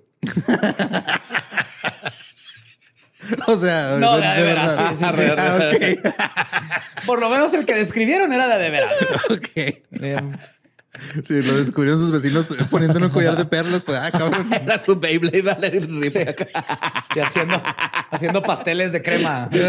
Suadita, va, güey. Esa que sale a volar. Ay, pues los campesinos que también, ¿qué están haciendo los pinches campesinos? Espiando a un hombre teniendo sexo con esposa. Yo siento que ya había rumores, güey. Y, obviamente a- así fue de, es que aparte- tenemos que ver, güey, la neta. En esos tiempos no había nada que hacer, güey, ¿no? Pues era espiar, güey. Sí, sí, si, si no era cogerte un muerto, era ver quién así, cogiendo muertos, güey. O morirte. O morirte. Eran tus tres opciones. Ya, güey, ya. Ah, güey. Pues Alessandro, este, cuando llegaron a enfrentarlo, Alessandro sacó un revólver y salió corriendo. güey. Logró escapar. Se descubrió que tras la muerte de Elvira y su entierro en el cementerio, Alessandro había desenterrado el cuerpo y transportó el ataúd por las montañas él solito, güey. Ok. Ajá. Eso es amor. Sí, y aparte sí, es bien malo besar cadáveres, ¿no, güey? O sea, Tienen, tienen ¿Qué- bacterias. ¿En qué sentido, güey? ¿En qué o sea que te sentido? salen una así, Ah, pues, ronchitas. ya. O sea, en un sentido práctico. Ya dejamos, hace como 20 minutos dejamos de lado todo el dilema moral, güey. No, sí, sí. Biológico, ajá, sí, patológicamente es. Ajá. Puede pegar al Sí, ¿no? estaba pensando, a lo No mejor sé. la segunda esposa de este güey anterior se había muerto porque tenía un pinche cadáver ahí que le metió Que algún le patógeno y luego. Sí, ah, ah. O del pinche Pero y susto, las embalsamaban con paja, ¿no, güey? No sé qué es que usaban, pero no, porque ya era normal que hicieran este, Felpa y. No, que, que disecaran animales muy chingones y todo. O sea, la tecnología ya estaba bien. Ok, ok. Sí, sí, sí. Pero no sé cómo le hacían exactamente. ya, pero sí ya, les removían los órganos y todo eso. Para, meterle una milanesa. güey, había de vez en cuando gente ahí que era taxidermista o amateur, güey. O sea, ya. Ajá. Que te la dejabas así tacucha. Como cuando fuimos a la escuela de taxidermia en la carretera, güey. Sí, es cierto, Había un chingo de animales atropellados. Y luego así más adelante, escuela de taxidermia. ¡Ah, güey. Acá, cabrón. Así vas por tus útiles escolares a la calle, güey. Ay, güey. Ahí sí me gustaría aprender. ¿Fue cerca de Texas o fue en Arizona? No me acuerdo. No, fue hacia Laredo, güey. ¿Hacia Laredo? Hacia Laredo, sí. Yo de niño lo intenté con un Fue murciélago. por Eagle Pass, antes de Eagle Pass, me acuerdo. O después. Sí. Por ahí. sí. Antes, o sea, tú lo intentaste con un murciélago. Ajá, con un este exacto, así lo abrí, le ¿Por qué saqué, no lo- me- lo, lo Ajá. rellené de sal y lo cocí. Y pero pues se secó todo. Ajá. Ya está muerto ¿eh? él. No. Hiciste carne seca al güey. Ándale, sí, güey. Pues le puse sal y limón y ya, asesina y- ese güey. Asesina de murciélago. Pues otro caso, y este ya es una mujer, Juana de Castilla, también conocida como Juana la Loca. sí, a Sí. Pues Pero, pero ahora que estamos bien educados con el fascinante mundo del necroespectro, sabemos que se debería haber llamado Juana la Necroromántica. güey. Ok. Cuando su marido, Felipe el Hermoso, murió el 25 de septiembre. Felipe el hermoso, güey. ¿Quién no va a querer embalsamar a ese verga, güey? No, es que no sabemos si era de neta o era irónico. ¿no, güey, tan feo que le decían el hermoso, güey. Como Oribe. Peralta. Ay, güey. El hermoso. hermoso Siempre que decían su nombre era con. Sí, güey. Es ah, como cuando le dices chiquilín, el güey que mide 1.95, sí. güey. Ah, güey, pues sí, pero Fel- Felipe el Hermoso murió el 25 de septiembre de 1506 a la temprana edad de 28 años. No, para los 1500 ya estaba grande. Sí, estaba, había vivido toda una vida. Ella se negó a abandonar el cadáver de su difunto esposo y mantuvo su cuerpo muerto con ella durante 12 meses. Un año Ajá. completo. Debido a lo abrumador del duelo, Juana decía que su marido solo dormitaba y que pronto despertaría. O sea, ella sí se le tronó. Sí, se se fue. fue. Ajá. No, está dormido, dormido. ahorita despierta. De hecho, no solo eso, le hacía cumplidos y obligaba a los sirvientes a tratarlo todavía como el rey y como si estuviera vivo y que lo limpiaran y todo mientras estaba pudriendo. Periódicamente también hacía que abrieran el ataúd de Felipe y abrazaba su cuerpo en descomposición. Ya cuando lograron quitárselo y ponerlo en el ataúdcito, ella seguía así que ábranlo, quiero ver a, A Felipe el Hermoso. Felipe el Hermoso. Wow. y luego no permitía que ninguna mujer se acercara al cuerpo de su marido, güey. Aunque Que no fueran fan- monjas. no se lo van a bajar, güey. Ajá. Claro. Nadie puede resistir la hermosidad de De Felipe. Felipe. Oye, Felipe. Y en una ocasión ordenó que sacaran el ataúd del monasterio y lo llevaran al campo abierto donde tuvo un picnic y durmió con él toda la noche ahí bajo la luna. Pinche loca. Ay, no es tan hermoso el cielo como tú, Felipe. La necroromántica. güey. Ay, Felipe. Se le va cayendo Una la víbora así saliendo del ojo, güey. La mosquilla en el ojo. Sí. Ay, mi amor, se te cayó la mandíbula. Ah. Y así vamos a unos casos ta- más, más creepy, güey. En septiembre de 1901, Honoré Ardison, un francés, entró a- en el desván de su casa para localizar el origen de un olor repugnante del que se, queja- se queja- quejaban sus vecinos. Él asumió que era, eh, tenían Se basura murió, ahí arriba. basura, o Tenían sea, un chingo de basura ahí arriba y aparte Ajá. asumió que se había muerto un animal. Simón. Cuando encontró, cuando subió, se encontró con el cadáver putrefacto de una joven. Entonces, la gendarmería detuvo a su hijastro Víctor y lo acusó de haber robado el cadáver. Fue lo bueno. Bueno, dentro de lo malo, era un cadáver, ya se había muerto la niña. La investigación posterior descubrió que Víctor era un profanador de tumbas que había profanado las tumbas de cientos de mujeres y había mantenido relaciones sexuales con sus cadáveres durante muchos años. Era un ghoul, un necrófago y un prolífico necrófilo que llegó a ser conocido como el vampiro de Muy. M-U-Y, se llama el lugar. El vampiro de Muy. Muy, ajá. Ok. Y fue encerrado tras confesar sus monstruosos crímenes. Este hombre, conocido como Antoine Victor Ardison, nació en- Antoine. Antoine, sí, es francés. ajá. Antoine. Antoine Victor Ardison nació el 5 de septiembre de 1872 en Muy, en Provenza, al sureste de Francia. Hijo de Elizabeth Apoloni Porre y Elizabeth, perdón, Porre. Elizabeth desconocía la identidad de su padre. Entonces más tarde se casó con Honoré Ardison y vivieron el número 15 de la Grande Rue del pueblo de Muy. Ahora, su madre Mostraba tendencias violentas hacia el joven Víctor y a menudo lo golpeaba en la cabeza, tanto que su padrastro creía que esto contribuía a su desequilibrio mental, que era más que obvio. Ok. Ok. O sea, lo de la necrofilia fue ya así como que, ah, huevo, fue, fue casi un, ah, no me sorprende. este cabrón. Fue la gota que derramó. Bueno, no fue el vaso aquí, pero hubo una gota que se derramó mínimo. Que derramó ahí, sí. Que derramó la mollera, ¿no? Pues poco después de casarse. Hizo su huequito así como... Como los, Como los capas. Como, los capas, sí. como los capas. Eh, poco después de casarse, Elizabeth abandonó el hogar familiar y Honoré crió al niño como si fuera suyo. De hecho, toda la familia estaba mal. Todos eran criminalcillos de una manera u otra. Se decía que a menudo maltrataba a su mujer y que esa era la razón por la que ella de plano se fue de la casa. Entonces su padrastro acogió entonces a mujeres vagabundas y mendigas y las convertía en compañeras temporales que siempre estaban entrando y saliendo de la casa. Vivían en la miseria y la suciedad que les digo que usaban de arriba tenía basura. Era como hoarder, güey. Era acumulador el papá. Y tenían varias personas compartiendo y durmiendo juntas en una sola cama de paja. Es horrible, güey. Entonces, de adolescente, Víctor se masturbaba y a menudo se, veía, se bebía su propio semen, declarando, y cito, es una pena que se desperdicie. Sí. Ok. A chole con el dedo. Era bien conocido en el pueblo como un pervertido y a menudo perseguía a las chicas de Muy para pedirles que se casara con ella. Ellas comprensiblemente le decían que no mientras se reían de él. No, no, hueles a cloro. Está muy dura tu ropa.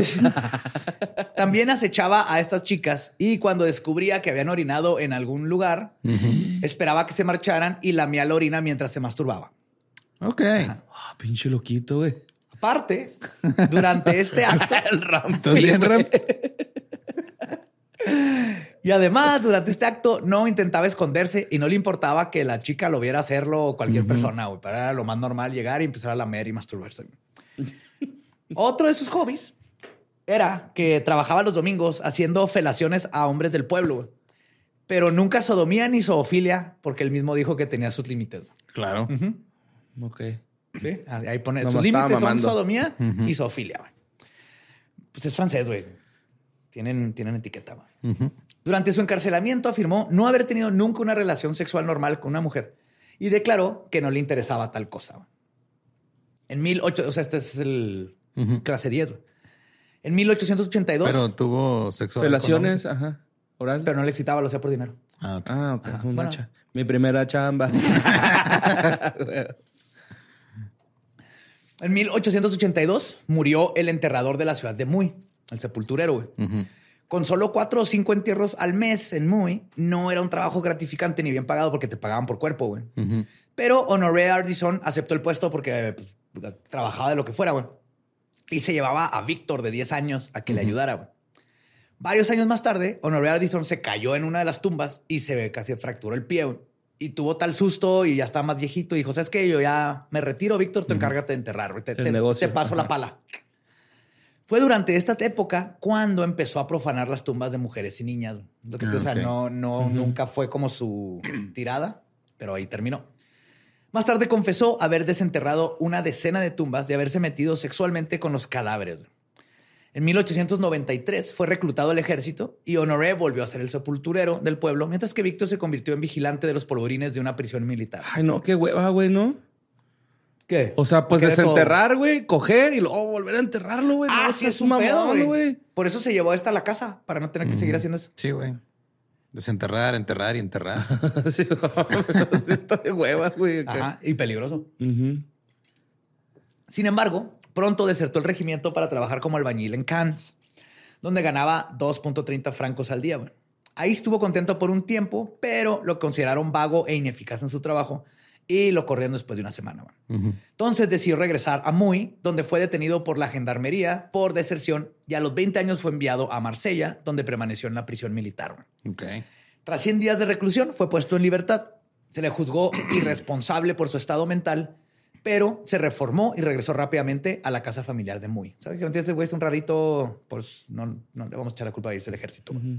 Fue entonces cuando empezó a reanudar sus actividades nocturnas, utilizando la llave de su padre para abrir la reja y entrar al cementerio. güey. Ok. Cavaba la tumba con una pala y con sus propias manos quitaba la tapa del ataúd, deshacía el sudario y colocaba el cadáver en posición vertical. A continuación, chupaba los pechos y la vulva mientras hablaba con el cadáver.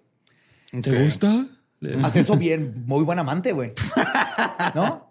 Oral, Muy atento, muy atento, Muy sí. atento. Ajá, sí, primero play, primero las necesidades, dónde, qué onda, un oralcito y todo. Foreplay, güey. Foreplay. Mucho Sí, me foreplay. caga Fair Play. No, Sí, es Fair otro Play es este, juego, juego- limpio. juego No, limpio. nada de limpio tenía ese juego.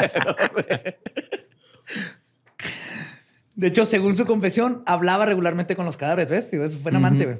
Pero se enfadaba en verdad cuando pasaba rato y no le respondían. Y ahí perdía como que la cordura.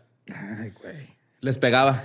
Digo, no es como que les pasara nada al cadáver, pero pues. Pero, ajá, sacaba toda su furia Ajá. y todo eso en el cara. Todo se acaba. Y ahora,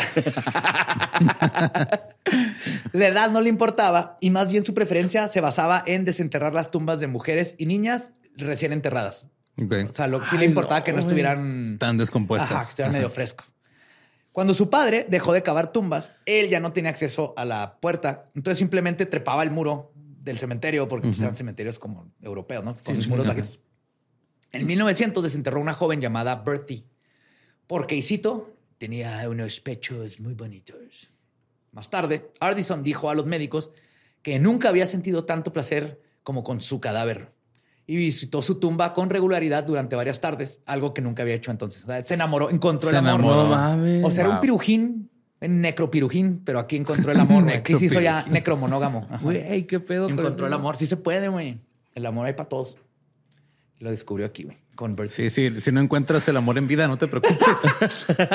Aparentemente más oportunidades. Va a llegar un francés a seducirte, a hablar contigo, a hacerte oral, a acariciar tus senos. Ay, más jalo un par de tetas. a, mostrarse su- a mostrarte su baguette. bueno, croissant, no sabemos. No sabemos. Ahora, el 22 de febrero de Su gualá. 1901, ¿Te acuerdas de los mini desenterró la tumba de una joven de 14 años llamada Leonie, que había muerto previamente el día 20. La gendarmería redactó un informe sobre el incidente, afirmando que el cadáver no parecía haber sido tocado. O sea, como que nomás lo sacó y lo han de haber asustado o algo pasó, porque estaba todavía vestido y todo. A menudo. Como que apenas lo iba a profanar y luego y ya. lo, lo han de haber descubierto. Ajá. Fuga aquí soy. Y a menudo seguía los funerales para ver si el recién fallecido era una mujer. E indagaba sobre la enfermedad que le había sucumbido porque pendejo no estaba y le daba miedo que fuera a ser la plaga o algo contagioso. Una vez desenterró a dos hermanas, pero no se las pudo llevar a casa, que era su plan. Víctor afirmaba haber mantenido relaciones sexuales con más de 100 cadáveres y a menudo se refería a las chicas como su prometida o su novia. Mames, cómo The un pito ese güey, bien verde, ¿no? Acá. sí, güey, imagínate cuántas enfermedades no tendría el güey en la verga. y en ese tiempo, o sea, aparte. Una que era- otra infección acá. Sí. Ajá. Sífilis de ultratumba, güey. sí. Ah, ya así con textura esa madre, ¿no? Mazorca.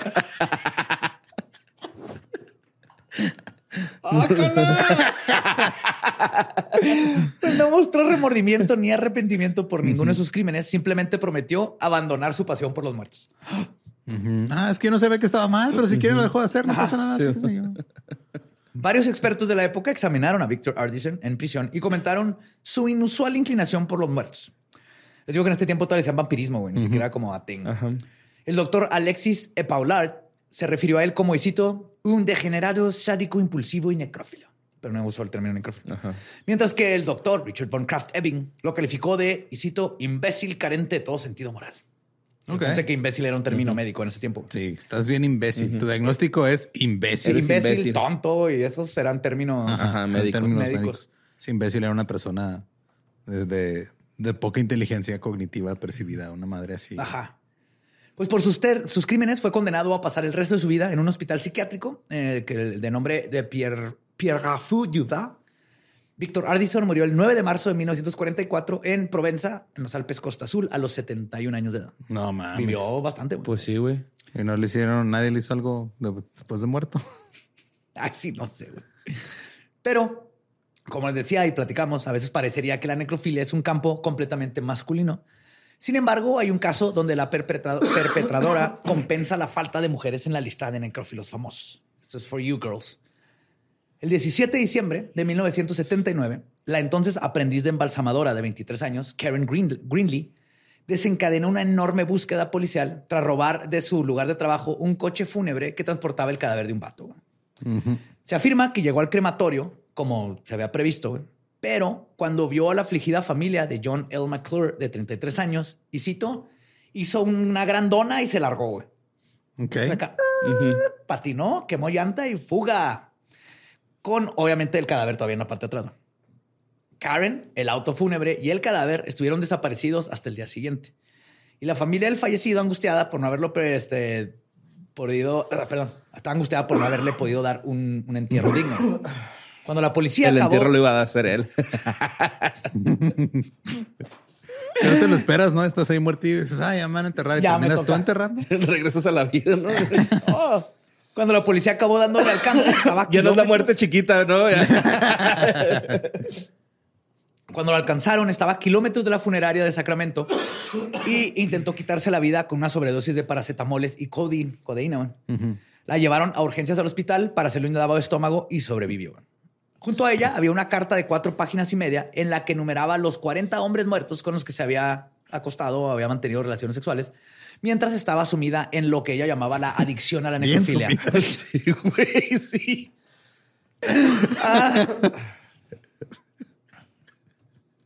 Sumidísima. 40 vatos, güey. Sí. Y lo cabrón es que era, era como su carta de suicidio, De- pero ajá. como sobrevivió, era, fue nomás su carta de todas Evidencia, sus evidencias, sí. todos sus De- crímenes. Pues ni crímenes, Confesión. güey. Ni crímenes, porque en este tiempo la necrofilia no era ilegal en California. Mm.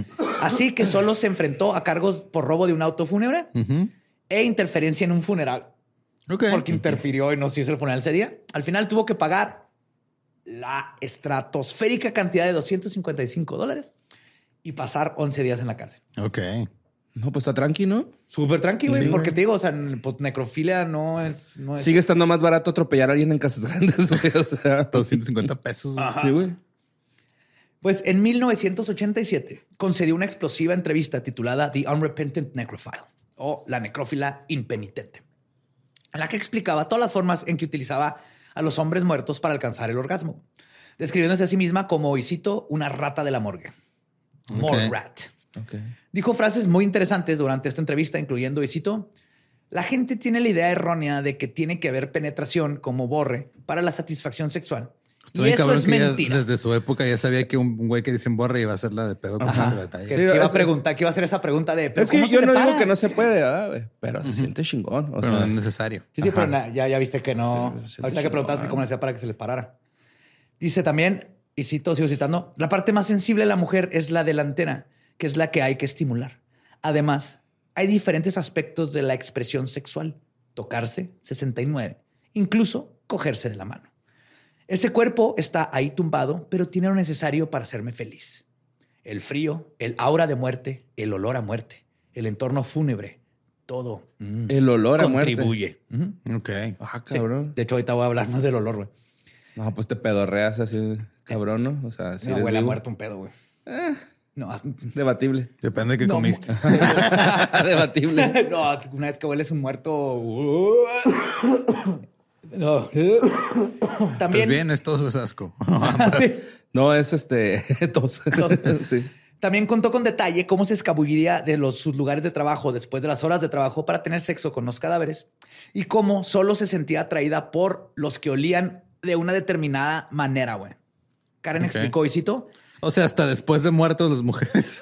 Se fijan en pues el sí se olor. de- fijan en el olor. en el olor. Porque es, es un como digo, no sé qué tan cierto sea, pero dicen que muchas mujeres se fijan en el olor de su pareja, que es más común que una mujer como que siente Es atraída a un olor que a, que un hombre. Es real.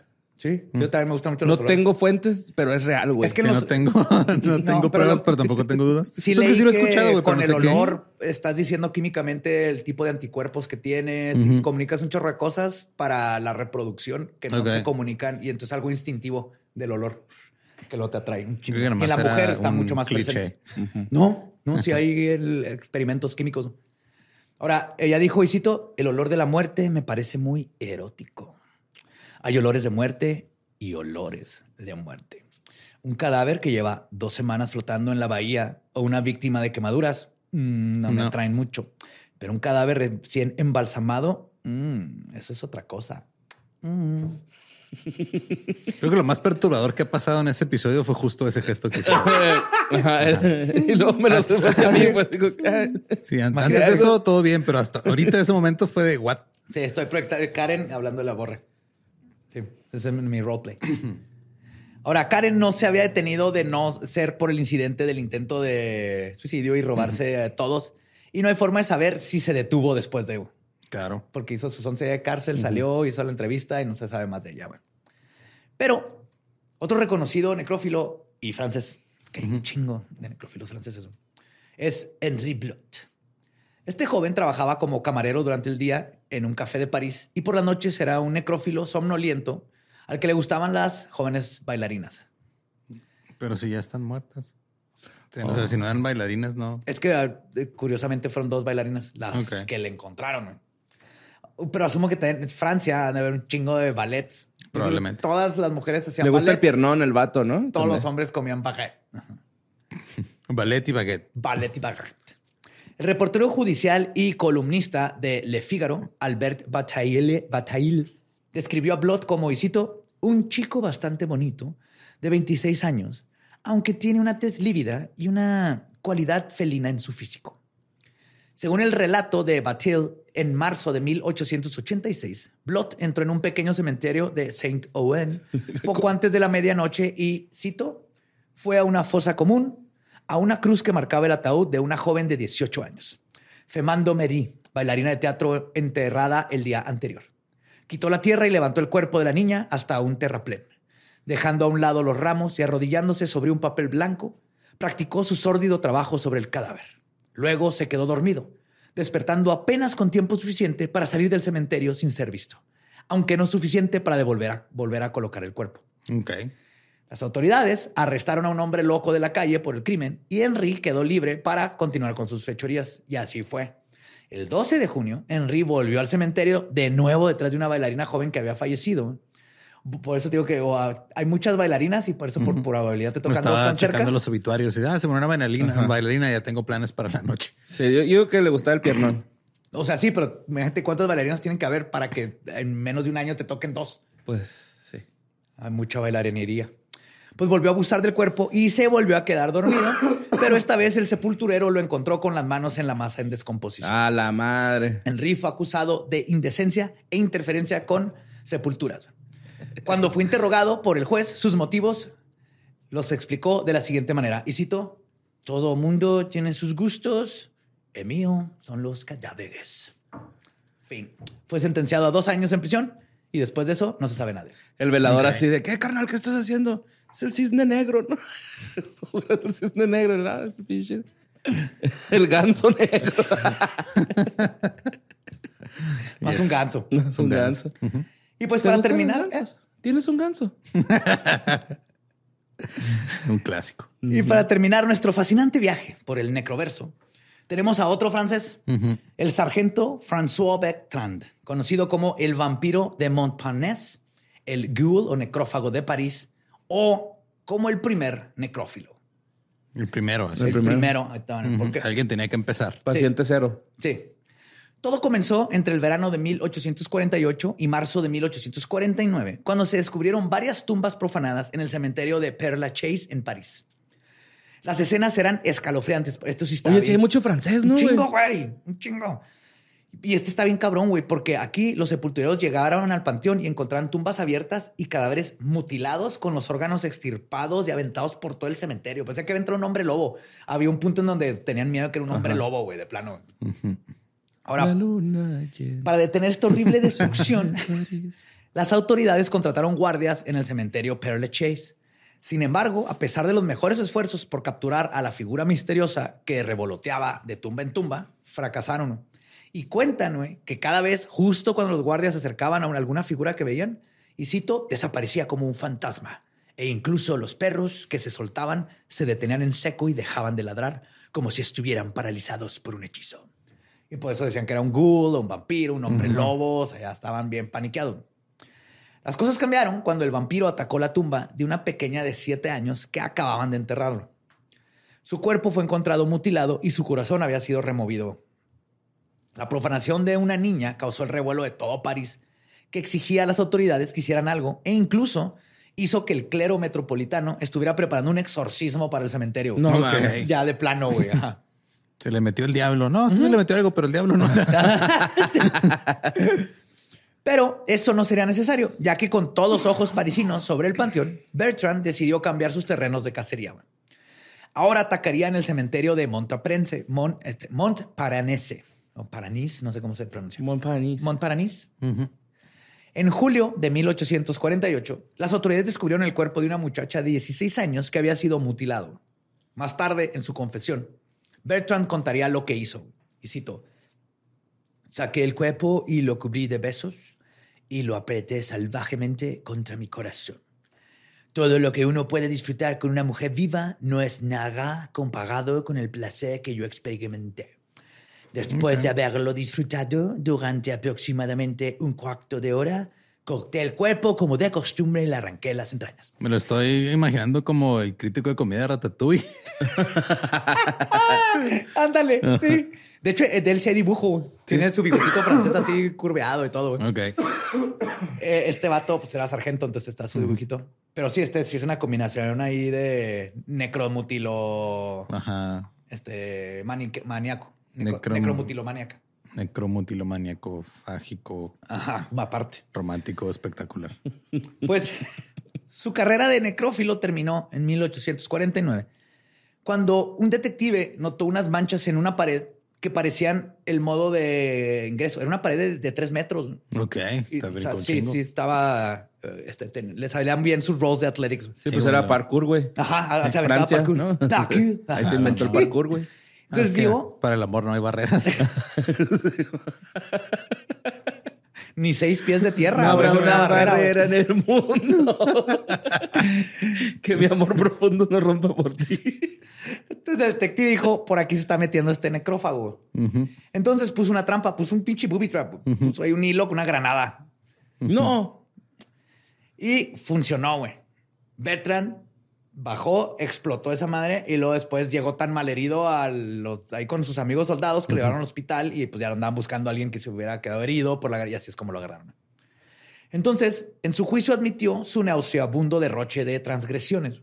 Contó que exhumaba cadáveres de diferentes cementerios de Francia y como solo se sentía atraído por los cadáveres femeninos y no masculinos, a veces tenía que pasar toda la noche, desenterrando varios hasta poder encontrar uno Una morra. femenino. Ajá. Que no había este, lápidas con nombre. No, Ok. no. No Era había la pensado. ajá, nomás eran No, no, no. crucecitas. así. Sí, tienes que tener un chingo de lana, güey, Para, para, poner una lápida o algo así. Y aparte eh, en la oscuridad también, en cuanto prendía algo de fuego. Entonces que a veces llega- habían días que no podía, que no le tocaba coger, güey, porque de plano se le amanecía, güey. Sacre Blue Balls. A huevo. Ay, güey. Oye, que el güey se ido al panteón de mascotas, güey. Pues después Bueno, de, esto es perra. después de exhumar, fornicar y desmembrar o destripar a los muertos, realizaba satisfactoriamente su acto sexual. En ocasiones experimentaba royendo y saboreando también la carne. También se iba a llevar pedacitos. Este le- este le pegó a todo, güey. Agregó que sus impulsos, que como te decía ahorita, a los que él llamaba la peculiaridad, muy francés de su parte. Es que soy bien peculiar. Sí, tengo esta cosa muy peculiar que es destripar cuerpos. Pero dice que empezaron cuando él y algunos amigos pasaron por un cementerio. En ese momento, Bertrand vio a unos sepultureros cubriendo un cuerpo y dijo, y cito, ante esa visión, deseos horribles se apoderaron de mí. Mi cabeza palpitaba, mi corazón palpitaba violentamente. Me disculpé ante mis compañeros y regresé apresuradamente a la ciudad. Tan pronto como me encontré solo, cogí una pala y regresé al cementerio. Wow. Acababa de exhumar el cuerpo. También a la vi- pala, güey. Nadie se salva con este hombre.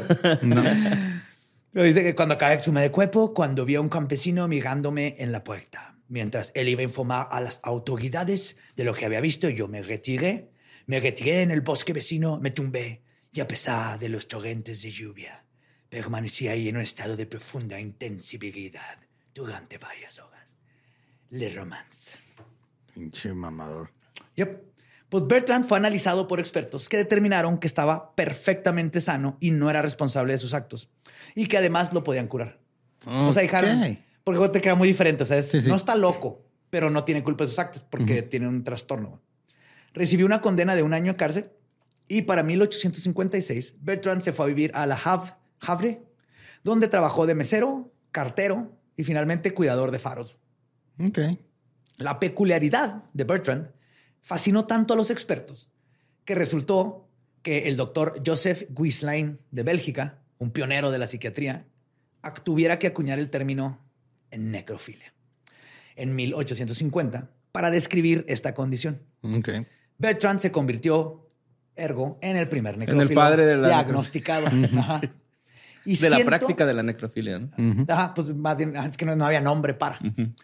Y 173 años después, güey, el legado del doctor Guislain se convertiría en un grito de la comunidad de cientos de miles de macabrosos y macabrosas que ha sido promulgado como porra en teatros, festivales y eventos culturales tan épicos y fantásticos que se convirtieron en leyendas legendarias. Yeah. Necrofilia, necrofilia. Ay, De hecho, a propósito, hice bastante largo el intro sin decir necrofilia para ver si le pegamos a, a más de 30 segundos sin decir algo. ah, mira, creo que sí la Mm. libramos, pero no, no sé. si lo mandan a revisión, Ya veremos. Digo, todo esto es médico. Todo esto es médico. creo que lo ponen en amarillo y luego lo digo, a ver, revísenlo y alguien lo va a tener que ver completo y decir si nos mamamos no, o no. Ok. Fue interesante. Psicología. Claro, esto es un estudio historia. psicológico. El nada génesis, güey, de la necrofilia. Sí. O sea, ya existía, pero no había un nombre para definirla. Y luego ya después la, la- la- se dieron cuenta que hay muchos tipos. Ok. No, pues, qué cosas. Sí es, sí es necrofilia. Pues, este, feliz año nuevo. Sí. Feliz año Feliz nuevo. año Nuevo. Felices fiestas pasadas. Sí. We love you. Yo no hago propósitos, pero ustedes propónganse seguir leyendas legendarias en redes sociales como arroba leyendas podcast. Denle suscribir si no han dado de suscribir. Ajá. Animal inmundo. En cualquier lugar donde nos vean o escuchen. Siempre nos ayuda muchísimo. Que el próximo año esté más chido que el pasado. No tan bueno como el que sigue. Y fuera de eso, pues nomás no, no, no, no tengan sexo con cadáveres. De Un gran propósito de año nuevo. güey. Ese, es mi propósito, güey. Nos Yo- podemos yo, me ir a hago pistear? propósitos sencillos. Esto fue palabra de Belcebú.